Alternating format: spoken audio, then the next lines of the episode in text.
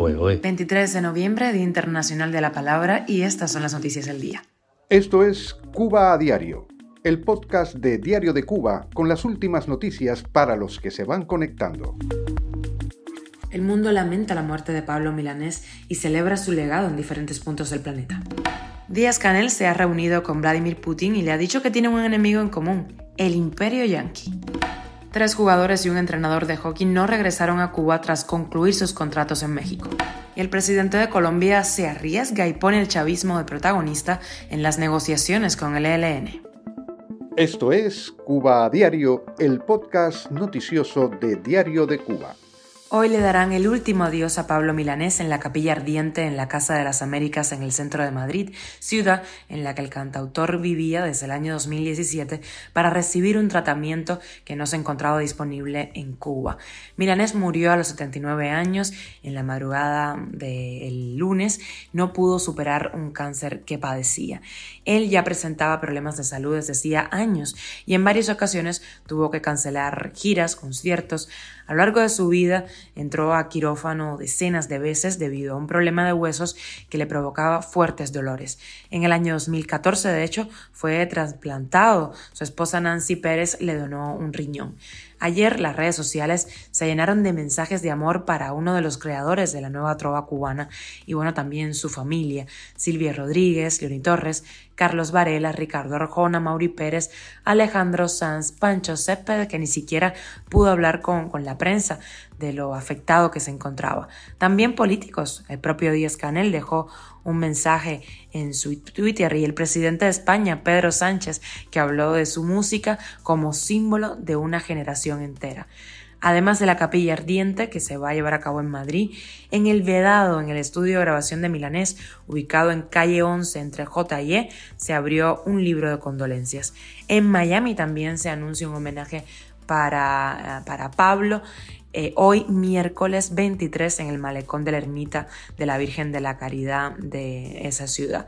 También en el Mejunje de Santa Clara, hoy a partir de las 9 de la noche se, acá, se va a dedicar un homenaje al músico con la participación de trovadores, poetas, creadores en general y por supuesto el público. Cuba a diario. Y para finalizar su gira por Rusia, su visita oficial allí, el gobernante Díaz Canel se ha reunido con Vladimir Putin y le ha dicho que tiene un enemigo en común, el imperio yanqui.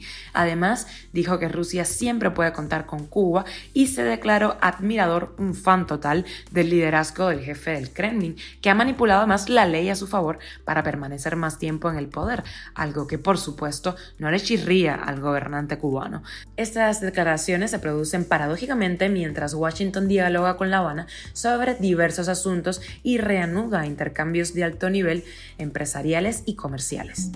Y los jugadores de hockey sobre césped de cubanos Wilfredo Sánchez, Wilmer Berrier, Michael Tristán y el entrenador Alain Bardají optaron por no retornar a Cuba al concluir sus contratos en México y engrosaron así la lista de atletas que se desvinculan del deporte estatal. Los tres jugadores y el entrenador estaban contratados con los indios de Guadalajara, según explicó el periodista deportivo cubano Francis Romero, quien comentó además que Berrier y Tristán ya habrían conseguido llegar a Estados Unidos. Esta decisión implica la imposibilidad para ellos de regresar a Cuba en ocho años. Estos últimos casos elevan a 56 el número de deportistas cubanos que han escapado de delegaciones oficiales o decidido no retornar al país. Cuba a diario. Y viajamos a Colombia con un artículo de Salvador Bracho que puede encontrar en la página de Diario de Cuba. El presidente de Colombia, Gustavo Petro, se juega la principal promesa de su gobierno, la llamada paz total, colocando en un rol protagónico al chavismo venezolano en el inicio de su diálogo con el ELN. Este 21 de noviembre se iniciaron los diálogos cara a cara en Caracas, en Venezuela, entre delegados del gobierno de Petro, representantes de gremios conservadores y figuras del ELN, incluso algunas que estaban en prisión o son señaladas directamente de ataques terroristas. El régimen de Nicolás Maduro, junto a Cuba y Noruega, son los garantes internacionales del proceso de paz. Algunos observadores en este proceso aseguran que resultará complicado desligar al chavismo como garante de su convivencia con el ELN Especialmente en las zonas fronterizas, tal como ha sido ampliamente denunciado por organizaciones de derechos humanos. Las negociaciones, además, van a suceder mientras siguen sin aclararse una serie de asesinatos dentro del territorio venezolano de referentes de las FARC que decidieron volver a las actividades irregulares. Y de extra en el mundo, nos vamos rápido a Indonesia, allí en la isla de Java, un terremoto ha dejado al menos 200 fallecidos, en su mayoría niños, estaremos pendientes de esa noticia. Y la selección española competirá hoy en Qatar.